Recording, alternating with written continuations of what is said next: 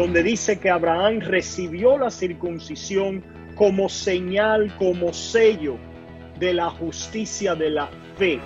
Esto es aquel que es justificado por la fe aparte de sus obras. Si los herederos son los que tratan de alcanzar la herencia a través del cumplimiento de la ley, mm. y son esos, van a resultar la fe. Pablo, para que la promesa sea firme, válida, ah, aceptada, tiene que ser por la fe. La fe no cree, no cree en las obras, sino en la obra de Cristo. Ahí vemos la cruz completamente con toda la ferocidad ah. de toda la ira de Dios inminigada en contra de su Hijo por nosotros. Ese cuerpo es desechado, desechado, enterrado y resultado probando la justificación nuestra. Bienvenidos a otro episodio de este su programa centrado en el Evangelio, donde un grupo de pastores y maestros de nuestra amada Iglesia Bautista de Tamiami nos reunimos para que la conversación acerca de la gracia del glorioso evangelio de nuestro Señor Jesucristo nunca termine. Hermanos, queremos continuar expandiendo sobre este tema que acaparó la atención en el programa pasado, que tiene que ver con Abraham y la señal del pacto abrámico. Ya hemos establecido que el pacto con Abraham es el pacto de gracia en promesa, que todos los elementos que Dios le promete a Abraham, aunque tienen un desarrollo expansivo, real, histórico, en aquel horizonte antiguo testamentario aguardaban final cumplimiento en la persona y la obra del mediador, esto es Cristo Jesús, que es la sustancia de la promesa del pacto de gracia. Hemos querido enfocarnos también en la señal del pacto abrámico porque esta misma esclarece aún más la naturaleza, el carácter, ¿verdad?, del pacto de gracia en la sangre de Cristo y también porque existen eh, eh, a veces tergiversaciones y mal entendimiento al respecto de este pacto abrámico que queremos afirmar es un pacto de gracia, que no es un pacto mezclado de gracias y obras, que no se mezcla aquí ciertamente eh, la ley con la promesa, sino que es puramente la promesa de gracia dada al patriarca, del juramento eh, a través del cual el mediador cumpliría y obtendría la herencia de esta promesa y después la señal que demuestre y evidencia la posesión de la bendición que tenemos delante de Dios. Por lo tanto, decíamos, eh, estábamos leyendo en Romanos 4 la semana pasada y estábamos eh, mirando a lo que es la señal de la circuncisión. Repetimos otra vez en el versículo 11 donde dice que Abraham recibió la circuncisión como señal, como sello de la justicia de la fe. Esto es aquel que es justificado por la fe aparte de sus obras, que tuvo estando aún incircunciso. Es decir, la circuncisión no es una condición al pacto de gracia, sino es señal y manifestación de la posesión de la sustancia de la bendición de ella, que es el ser justificado por la fe aparte de las obras. Y entonces dice, para que fuese padre de todos los creyentes no circuncidados, a, a fin de que también a ellos la fe les sea contada por justicia. Así que nosotros entonces somos participantes de esta bendición abrámica, de esta eh, pacto de gracia en promesa. Esto, si pudiéramos continuar leyendo y queremos profundizar un poquito más, elaborar más y traer otros pasajes, en el mismo pasaje de Romanos 4, comenzando en el 13, se nos dice, porque no por la ley, se fijan, no por la ley fue dada a Abraham o a su descendencia la promesa de que sería heredero del mundo, sino por la justicia de la fe. Una vez más, vemos que el pacto abrámico no es una combinación de obras y de fe, sino que es la promesa de heredar solamente y heredar el mundo, como señalaba el hermano Wilfredo, no era simplemente heredar una nación, una tierra en la Canaán y la Palestina, sino era heredar el mundo venidero a través de la justicia de la fe. Muy interesante aquí que heredamos, nos convertimos en herederos a través simplemente de confiar y creer en esta promesa, enfatizamos, no a través de creer y obrar. Mm. vamos a hoy eh, a profundizar un poquitico más en el rol de las obras como resultado y evidencia de que estamos en este pacto y que hemos recibido la promesa. Pero continuamos leyendo aquí en Romanos 4, porque si los que son de la ley son los herederos, vana resulta la fe y anulada la promesa, pues la ley produce ira, pero donde no hay ley tampoco hay transgresión. Versículo 16, por tanto es por fe para que sea por gracia, a fin de que la promesa sea firme para toda su descendencia, no solamente para la que es de la ley, sino también para la que es de la fe de Abraham, el cual es Padre de todos nosotros. Me llama mucho la atención que dice que es por la fe para que sea por gracia. ¿Qué creen ustedes de esa manifestación? Como, como dice Pablo, para que la promesa sea firme, válida, ah, aceptada, tiene que ser por la fe. Porque ya por medio de las obras de la ley nadie puede ah. ser justificado. Ya está declarado, ya está probado, tú sabes, que el hombre no puede por sus propios esfuerzos eh, agradar a Dios mediante una justicia propia de él, sino tiene que ser una justicia de otro que viene solamente por la fe, por la fe en Jesucristo. Mm.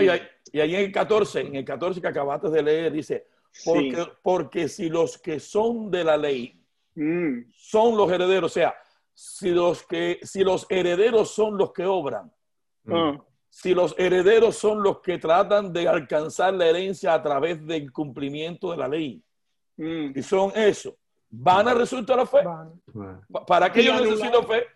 Y entonces toda la promesa que le dio Dios a Abraham, toda la bendición que hablamos en el, en el capítulo anterior, de la gran bendición que recibiríamos nosotros por la sola fe sin obra, es vana, no tiene sentido.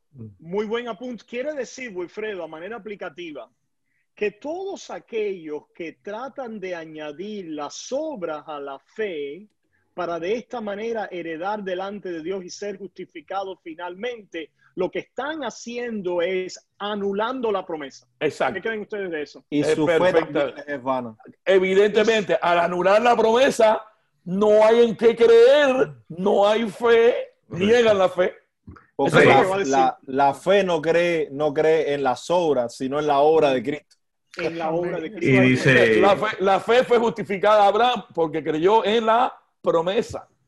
Y esa promesa, bueno, apunta evidentemente a, Cristo. Aquellos que, intentan justificarse por sus obras, validarse por su obediencia, validarse por lo que, por lo que ellos hacen, hacen vana la promesa que Dios hizo, porque la promesa que Dios hizo fue de gracia, y hacen vano el pacto de Dios, porque el pacto que Dios hizo con Abraham es unilateral y no fue condicional, y entonces su fe también les es vana. Su fe les es vana porque tienen su fe puesta en su propia justicia, en sus propios méritos, en, su, propia, en, su, en su, su propia validación. No tienen la fe puesta en la justicia de Dios, no tienen la fe puesta en el pacto de Dios, en lo que Dios ha hecho por nosotros, sino en ellos mismos. y, regresando un poquito al anterior, entonces volvemos a ver que la circuncisión no puede ser una obra en la cual, como condición de pacto, no puede ser. Ese es el problema. entonces está anulando la promesa porque hay algo que estoy añadiendo al pacto. Estoy añadiendo una obra al pacto y al añadir, aunque sea una pequeña obra al pacto, ya estoy anulando la promesa. Porque por mi obediencia, porque por mi obediencia tengo que circuncidarme, porque esa obediencia me va a garantizar, más la fe me va a garantizar a mí la herencia eterna. Ahí estoy, ahí estoy anulando la promesa. Es interesante porque opuestas son cosas opuestas uno a los otros. Exactamente. Totalmente. Es bien interesante porque este tema no, no, tiene matices, este tema no tiene colores, o es blanco o es negro. Exacto. Pero es miremos a, a Victoria. no es fe con obra, no es un poquito de, de, promesa con un poquito de obras, o es por fe o es por las obras. Pero miren, miren, eh, eh, miramos históricamente ¿Cuándo surge el movimiento de los monks, los monjes, en el desierto? ¿Cuándo? Cuando se hace más fácil ser cristiano. Cuando Constantín declara en el año 312 o 313 que, que, se puede, que se puede practicar la fe cristiana, que no iba a matar a más gente. ¿Qué pasó? Se acabaron los mártires.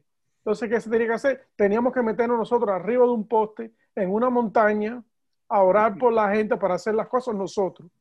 Ese es el hombre. El hombre es religioso. E, e, es, religioso, tiene que hacer algo. Correcto, está ahí. es que esa es su naturaleza caída. Es su naturaleza caída. Esa naturaleza. Es, su naturaleza. lo mejor que el hombre divorciado de Dios pudo lograr.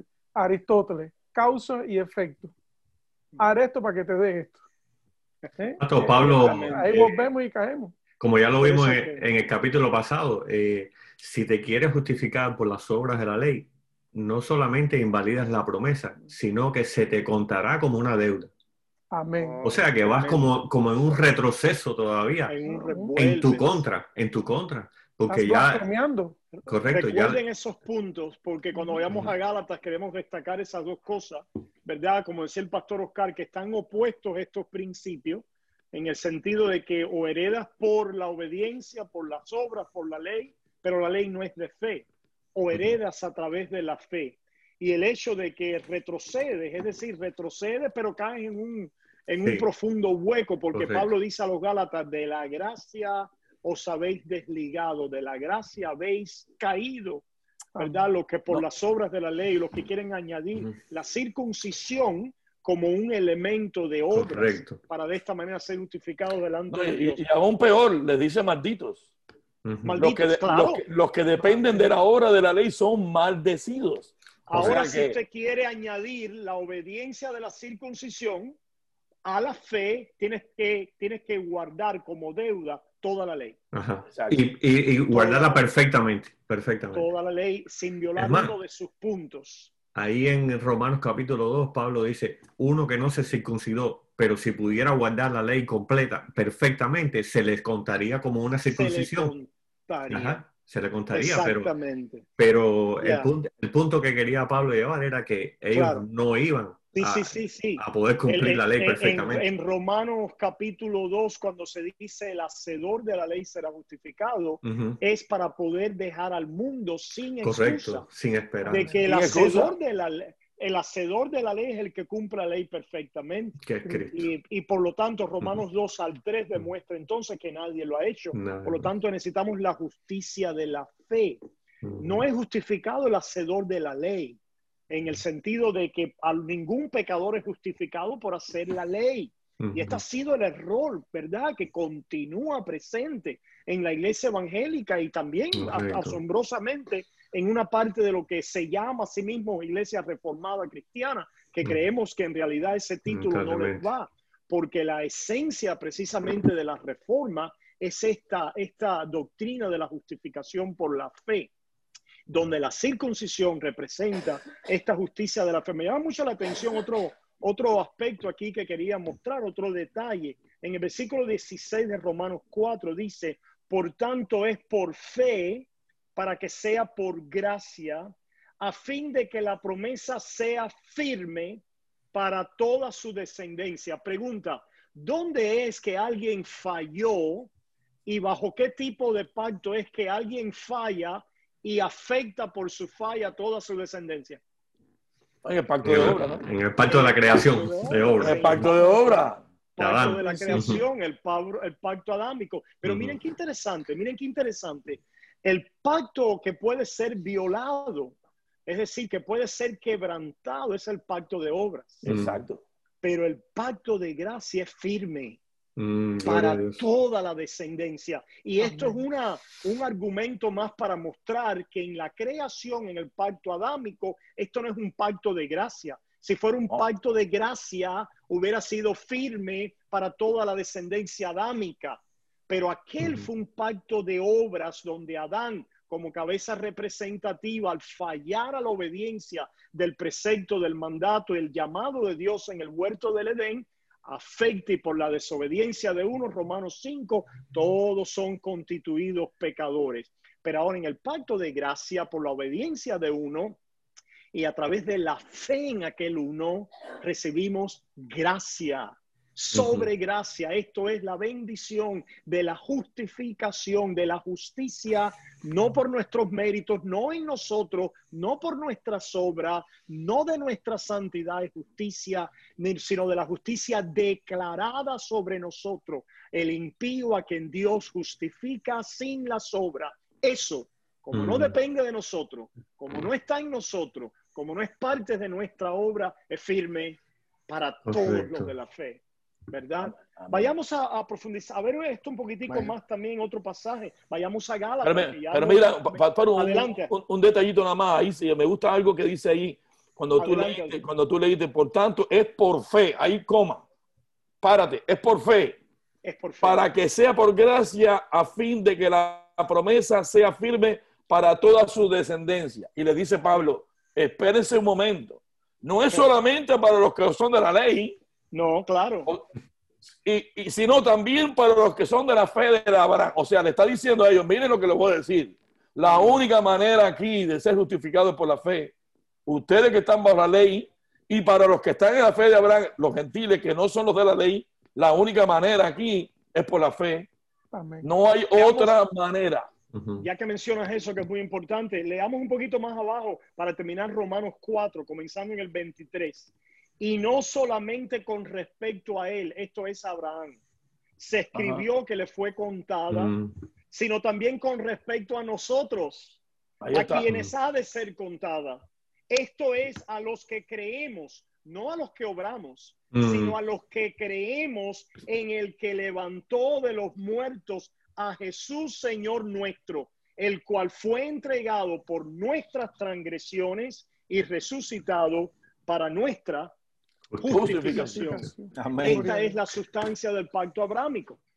Ciertamente vienen las obras y vamos a hablar de ellas. Y la verdadera fe obra. Y la verdadera fe tiene frutos de arrepentimiento, de obras, etcétera. Vamos a llegar allá, pero es muy importante no mezclarlas para no hacer del pacto de gracia un pacto condicional donde se une la ley y el evangelio, mm. donde se une la fe y las obras, porque entonces invalidamos la promesa, destruimos la gracia, destruimos a Cristo en su obra mediadora a nuestro favor. Para, vamos ahora a Colosense, el pasaje que Luisito había citado, que es un pasaje también muy importante para este tema de la circuncisión y lo que ésta significa en Cristo. Colosenses capítulo 2, versículos 11. Y vamos a ir leyéndolo poco a poco y haciendo algunos comentarios aquí. A ver, dice en el versículo 11 de Colosenses capítulo 2. En él, esto es en Cristo, también fuisteis circuncidados con circuncisión no hecha a mano, al echar de vosotros el cuerpo pecaminoso carnal en la circuncisión de Cristo. ¿Qué les llama la atención sobre este versículo? En cuanto a la circuncisión. Que Cristo, este versículo en particular, enfoquémonos ahí. Cristo particularmente se, circuncidó por nosotros. Amén. En otras palabras. nos dice la circuncisión de Cristo, ¿verdad?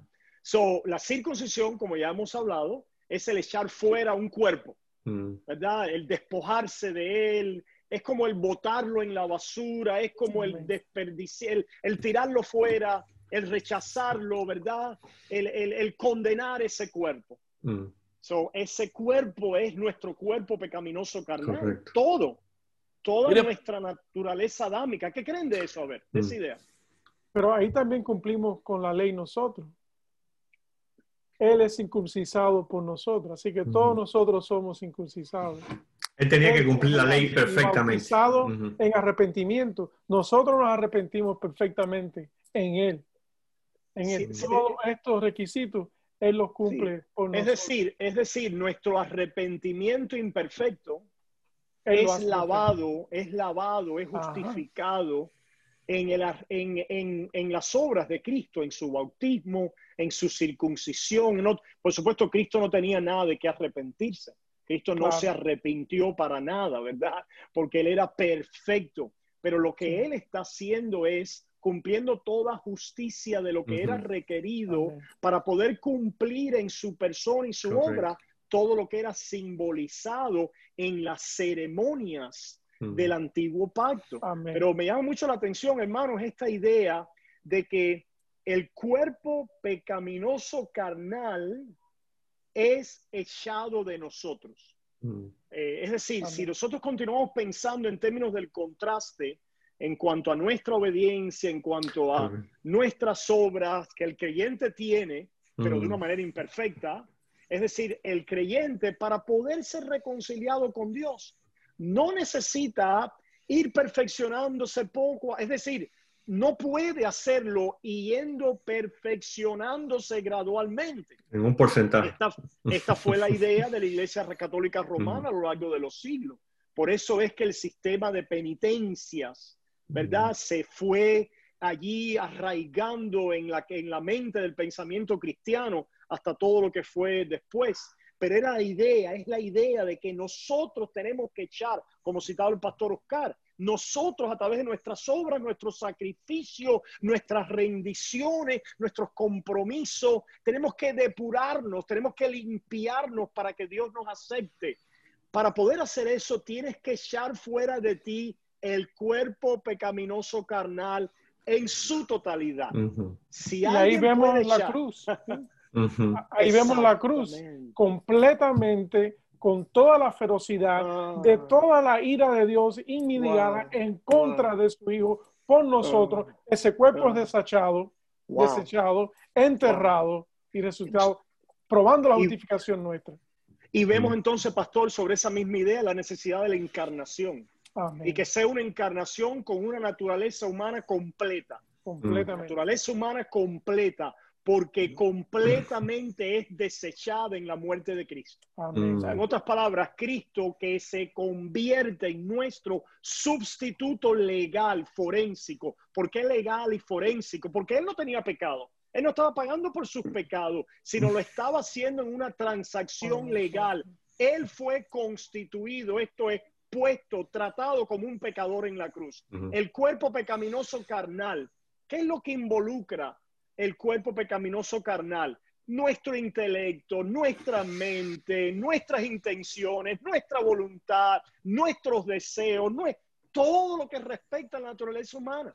El viejo Por eso es que nosotros hablamos, el viejo hombre. Por eso es que hablamos de la, como decimos, ¿verdad? La perversidad, la, la, corrupción, la depravación.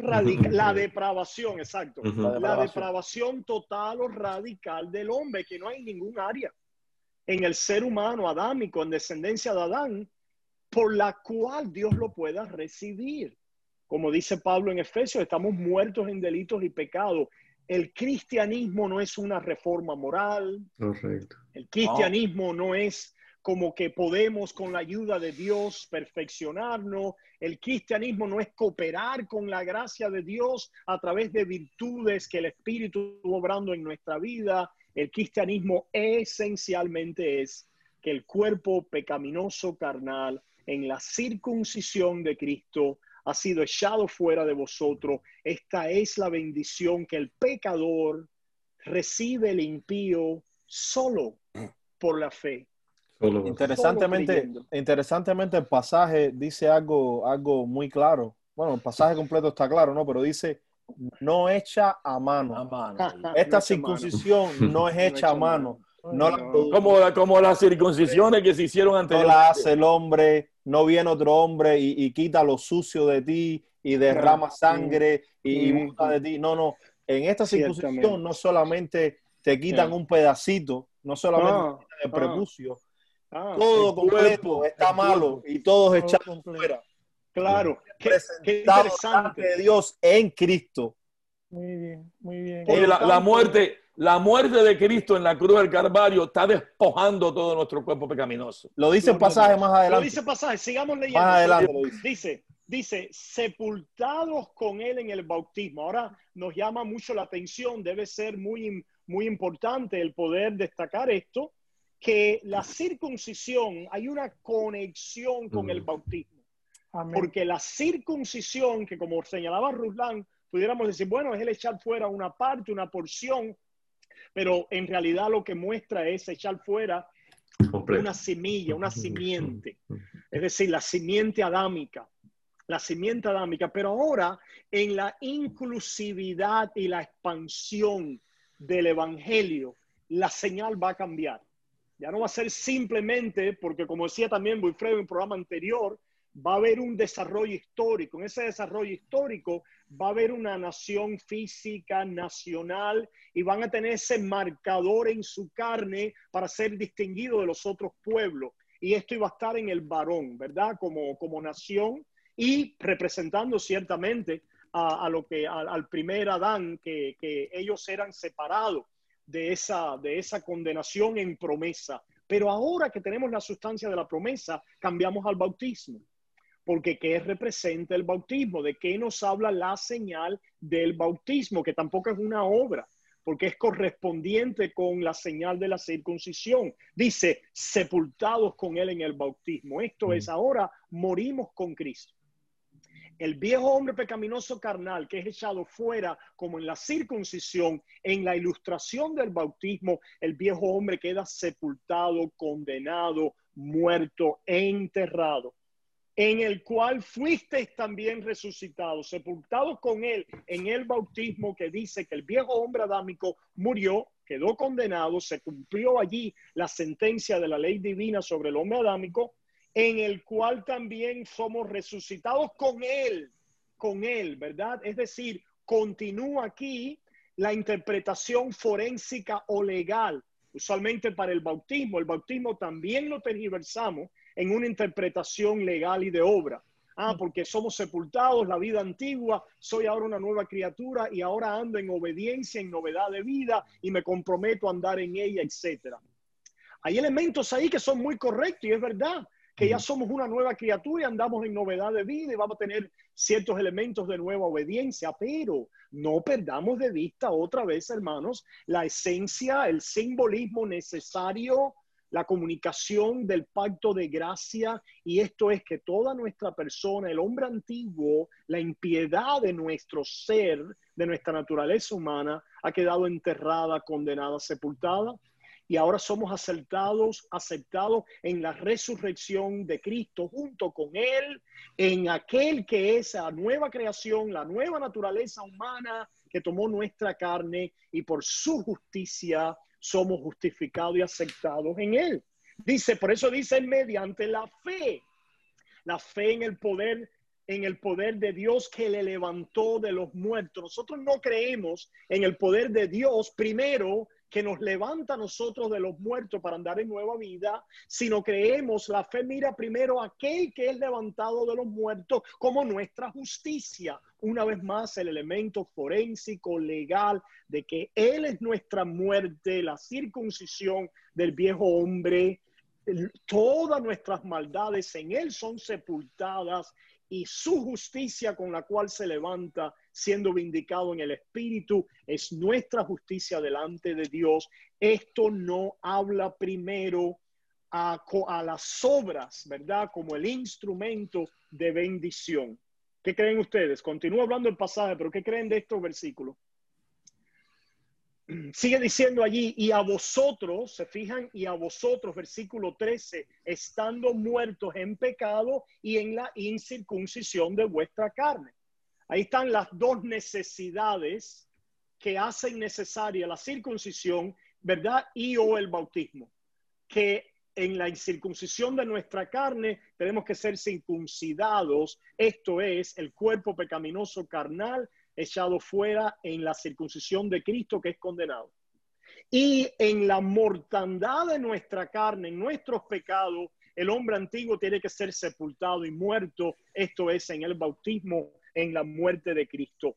Con Él, en su obra, en esta obra que Él ha realizado, dice, os dio vida juntamente con Él. ¿Cómo os dio vida? Nos dio vida, alguien pudiera decir, nos dio vida porque ahora podemos caminar en obediencia a la ley. Os dio vida porque ahora podemos guardar los mandamientos. Esas cosas tienen una validez y vamos a hablar de ella, pero hermanos, mire primero, os dio vida perdonándoos todos los pecados, anulando, el acta de los decretos que había contra nosotros, que nos era contraria, quitándola de en medio y clavándola en la cruz. Ustedes tienen la última palabra. No, podemos, podemos ver que, ah, de la misma manera en que, que una persona no entra a, este pacto de gracia eh, que, en promesa Dios le dio a Abraham a través de, no entre, lo que quiero decir es que las personas no entran a este pacto de gracia que Dios le dio a Abraham en promesa, no entran a través de la señal. De la misma manera, eh, las personas no, no entran a este mismo pacto de gracia que ya has cumplido en Cristo Jesús en el nuevo pacto a través de la señal que es el bautismo, sino que el, bautismo es aquel resultado, es aquella obediencia evangélica que tiene el creyente que ya ha creído, que mm. ya ha creído y entonces ah, confía en Cristo y viene a hacer este, este, esta señal, esta, esta, y me eh, gustaría añadir ahí, Rulán, que porque simplemente a veces hablamos solo del bautismo como obediencia. Y ciertamente es la obediencia a una ordenanza del Señor Jesús, pero más que una obediencia es un sacramento. Amén. ¿Qué, quiere decir? Es, un símbolo y una señal de lo que nos ha sido hecho a nosotros. Exacto. Es un recordatorio de aquello que espiritualmente ya tenemos en Cristo. Era lo mismo, es lo mismo que pasaba con la circuncisión a Abraham. Es una señal de la justificación por la fe. Mm. Ahora hace, ahora, hace un paralelismo con el bautismo al llegar al cumplimiento del pacto de gracia. Ya no es el pacto de gracia expresado en promesa. No, ahora es el pacto de gracia en su cumplimiento total en Cristo Jesús. Ahora el Señor establece el bautismo en agua como una señal de que hemos sido muertos en Cristo Jesús, nuestro pecado, nuestro cuerpo de pecado ha sido crucificado en la cruz, fue echado para afuera, pero ahora por medio del bautismo somos sepultados y resucitados como una señal, no, pero como una señal, como una señal. de que ya eso ya ha sucedido en nuestra vida. Correcto. O sea, ya hemos sido resucitados, ya hemos sido sepultados y resucitados por la fe en Cristo Jesús y ahora viene la señal de ese cumplimiento. Y como decía Rublan, nadie que se bautice sin fe entra al pacto. Sí, pero miren cómo dice ahí, ahí Por eso una condición, un momentico, una condición, no, sí, sencillo, una condición de pacto es fe, solamente, tanto en el pacto abrahámico, tanto en el pacto abrahámico, que era el pacto de gracia expresado en promesa, como en el nuevo pacto que es el pacto de gracia establecido en los dos casos. La señal dada en los dos momentos es una señal que requiere fe. Amén. adelante, Pastor Oscar, adelante, Pastor. Oscar, es, es interesante mirar ahí que ese versículo termina en la crucifixión. Correcto. Eso es el centro y todo de nuestra fe y todo opera alrededor de eso. Cuando Cristo está dando señales, Él dice que tanto como Moisés levantó la serpiente en el desierto. Esos 40 años, ninguno de esos judíos fueron circuncisados. Ninguno fue circuncisado. Circuncidado. Circuncidado. Eh, se fueron completos como yo. Pero eh, están diciendo, miren a la cruz. Miraron eso a la cruz. Y lo que no quisieron mirar a la cruz fueron tragados en la tierra en el momento por esa, por esa víbora que los mordieron. Esto, esto es algo que hace. La serpiente, los que no miraron la serpiente. Eh, Dios lo hace y Dios lo proclama. Eso fue el versículo con que empezamos. Eh, te proclamo justo, camina delante de mí. Es interesante, es interesante aclarar eh, rápidamente, aclarar esto del bautismo, porque muchas personas malinterpretan, por ejemplo, los pasajes como, como el de Pedro y dicen, no, el bautismo es uh, una condición para tú poder ser salvo. Claro, claro. Ciertamente. como condición. sí, no, no es una condición, sino es una necesidad consecuente y resultante mm. de lo que ya tenemos y poseemos solo por la fe. Aquel que posee esta, esta realidad, pues va a proceder en las señales o los sacramentos del bautismo y de la Santa Cena, porque es parte de lo que continúa alimentando nuestra mm. fe. No es un mero también, también esto las personas lo, lo, disminuyen y lo descuentan. No es solamente un mero recordatorio, no, es algo opcional hacer o no, hacer, sino es aquella expresión de lo que tenemos adentro que sabemos que es fortalecido, comunicado y sellado en ambos sacramentos de el bautismo y de la Santa Cena. Es todo el tiempo que tenemos hasta hoy, pero vamos a continuar con este tema y algunos otros detalles que queremos compartir. Nos vemos en el próximo episodio de este su programa centrado en el Evangelio, donde queremos que la conversación sobre la gracia del glorioso Evangelio de nuestro Señor Jesucristo nunca termine. Bendición. Amén.